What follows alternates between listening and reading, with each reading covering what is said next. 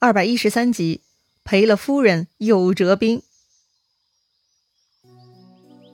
上回咱们说到，刘备这些人呢，已经逃到江北岸的刘郎浦了，但是沿岸呢，居然找不到一条渡船。而后面的东吴追兵是来势汹汹啊，显然他们已经识破孙夫人的伎俩，手里扛着尚方宝剑，要来格杀勿论呐。正在这万分危急的关头，突然岸边来了二十多条船。船上的人呢，都穿着普通百姓衣衫，似乎啊都是客商，一看呢就不是东吴水军。于是刘备他们不由分说就全部上船了。这个时候啊，听到船舱里有人大笑着走出来，此人头戴冠巾，身穿道服。他说呀：“恭喜主公，诸葛亮在此等候多时。”这个时候呢，船上那些客商打扮的人呢，也都向刘备请安。原来呀，他们都是荆州水军啊！哎呀，原来是军师来救啊！刘备十分高兴啊，有诸葛亮在，这下是真的安全了。果然，很快东吴四将呢追到岸边来了，他们眼睁睁看着刘备、孙夫人坐船离开。诸葛亮呢又笑着对岸上说话了：“我早都算定了，你等回去跟周郎说，不要再用美人计了。”诸葛亮的一番话气坏了岸上的东吴众将，纷纷呢向荆州船上射箭。可惜啊，船已经开远了，箭是射不着喽。岸上的众人呢，只能干瞪眼，眼睁睁的看着刘备走人了。哈，刘备就这么顺利逃脱了吗？哎，事情还没完呢。当时徐盛、丁奉不是飞奔回去报告周瑜了吗？周瑜一听刘备想跑，孙夫人站出来吓唬自家人。想来此事呢，必须自己亲自出面处理了，而且还不能掉以轻心。于是周瑜率领东吴水军走水路截杀刘备。周瑜本来就是水军统帅的高手，这回跑出来打刘备呢，周瑜一样是威风凛凛的出船。这帅字旗下，周瑜站在正中央，左有黄盖，右有韩当，东吴船队那是势如飞马，急似流星啊！这飞马和流星啊，就是形容东吴水军在水上行进速度之快了，简直就是神速。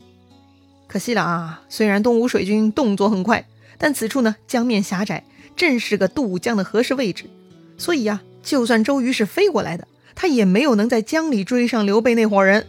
就当周瑜船队快要接近刘备船队的时候呢，诸葛亮啊已经组织所有荆州士兵上岸，大家呀坐车骑马赶紧逃跑了。那周瑜也不是盖的嘛，追到岸边难道就傻眼了吗？哎，路上的追兵看到人家坐船呢，确实没办法；但水上追兵是完全可以登岸继续追呀。哎，只不过是条件差了点啊，毕竟是缺乏准备嘛。战船上啊，只有几匹马供将领、军官乘坐，而小兵们呢，只能步行，所以追赶速度是比不上在水里的效果呀。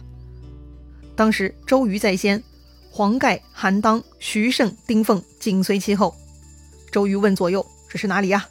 下面回报说：“呀，前面就是黄州地界了。这黄州嘛，就在今天湖北黄冈市下辖的黄州区了啊。”周瑜啊，隐约能看到前方刘备的车马，于是周瑜下令猛追。哎，正在周瑜大军跑得起劲儿的时候呢，突然听到一声鼓响，山沟里头啊，冲出来一彪刀手，为首一员大将，那是红脸长须，乃关云长也。哎呀，看到这个战颜良、诛文丑的关羽，周瑜是十分怕怕呀。他吓得惊慌失措，拨马就逃。关羽呢，紧追不舍。周瑜吓得是根本不敢回头啊，拼命催马向前逃命。正在周瑜及手下小兵们一心奔逃之时呢，路上又杀出来两路荆州伏兵，左军是黄忠带领，右军是魏延带领。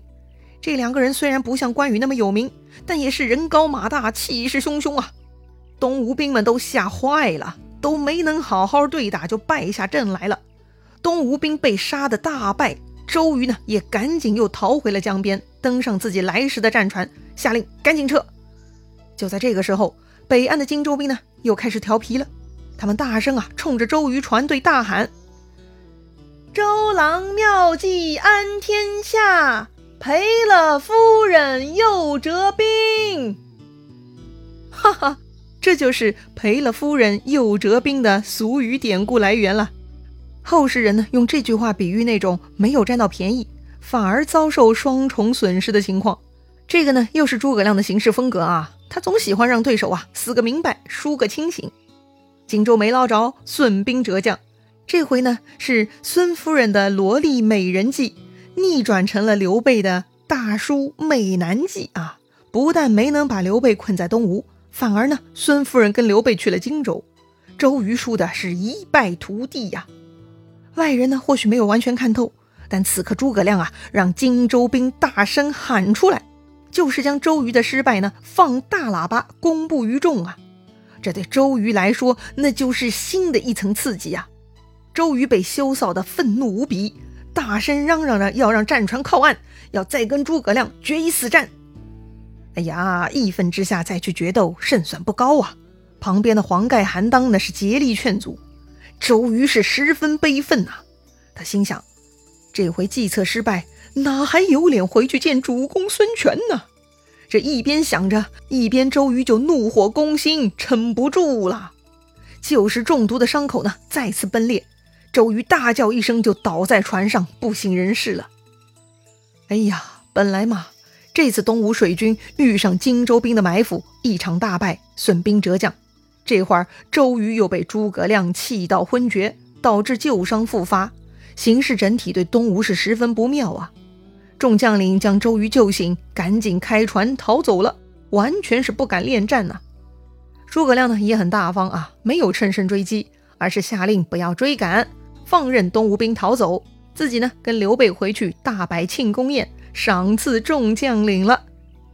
继续说周瑜他们啊，回到了柴桑，周瑜呢又得疗伤养病了，于是孙权派出来的蒋钦等人就回到南徐复命了。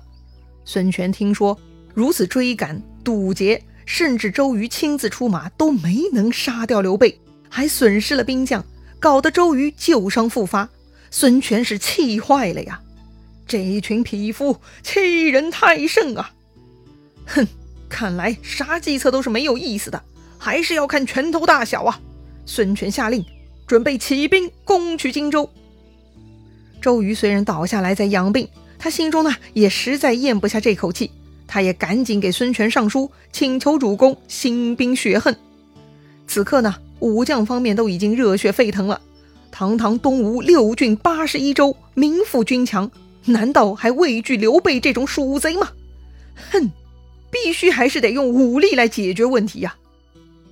但是东吴的政治特点嘛，咱们前面也说过的，孙权是东吴第三代领导人，前两任留下了很多人才，那都是孙权的长辈了。东吴孙家的治理呢还是很开明的，所以啊，任何时候呢都欢迎人才们纳谏，任何一件事情呢都是内部反复商议决定的。这回也一样啊。显然，孙权和周瑜啊都是因为计策失败而火冒三丈的，基本呢就是恼羞成怒。这种情况下做出的决定，往往呢太过冲动不理智。所以，东吴的文官集团呢一定要站出来泼冷水降温的。张昭呢就第一个站出来反对讨伐荆州，理由也很简单啊。之所以上回能打败曹操，令曹操退回北方，原因就是孙刘联盟。一旦孙权因为一时之愤攻打刘备，那就是自相吞并，曹操一定会趁虚来攻，那东吴就危险了。那顾雍呢，也在旁边补充说呀：“这年头细作很多呀，咱这儿一定有很多许都派来的奸细的。估计曹操得到孙刘翻脸的消息，就会主动勾结刘备。刘备打不过东吴，必然会投靠曹操。”一旦曹操跟刘备联合，那后果是不堪设想啊！东吴就难保了。要说这俩人的分析呢，也不是没道理啊。刘备从前可不就是经常倒戈的人吗？经常依附有权势的人。如果东吴逼得紧，他极有可能再找曹操的。想到这里啊，东吴君臣呢都陷入恐慌了。这可如何是好？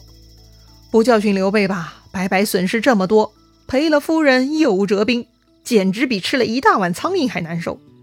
教训刘备吧，可能引发更大的东吴危机。哎呀，刘备这个老小子干了坏事还不能正法他，太气人了。孙权呢，也是个大局为重、非常理智的人。说到底呀，保全东吴更重要。团结刘备至少可以保全东吴，跟刘备翻脸呢，就连东吴都保不住了。利弊分析到了这个地步，那决策就容易了。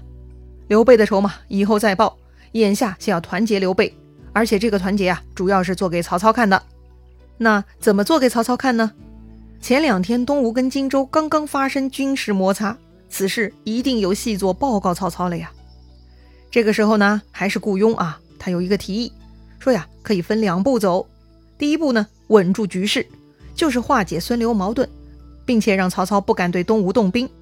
具体来说呢，就是派人去许都，表奏刘备为荆州牧，以此证明啊，孙刘两家关系好得很呢。那么自然曹操不敢南下用兵了。而且呀，这么做了以后，刘备就不会再恨孙权了，反而要感谢孙权。第二步，仇嘛还是要报的。荆州呢，也是要夺回来的，那就是完成第一步，稳住刘备之后，另外再搞计策来挑唆曹操、刘备之间的矛盾，让他们相互攻伐。到时候呢，东吴就可以找机会报仇了。客观而言，雇佣的计策也算是眼下比较靠谱的。先让刘备名正言顺拿下荆州，以此麻痹刘备，将来呢，借曹操之手教训刘备，东吴再报仇就对了。这种思想呢，其实一直贯穿整个三国时期哈。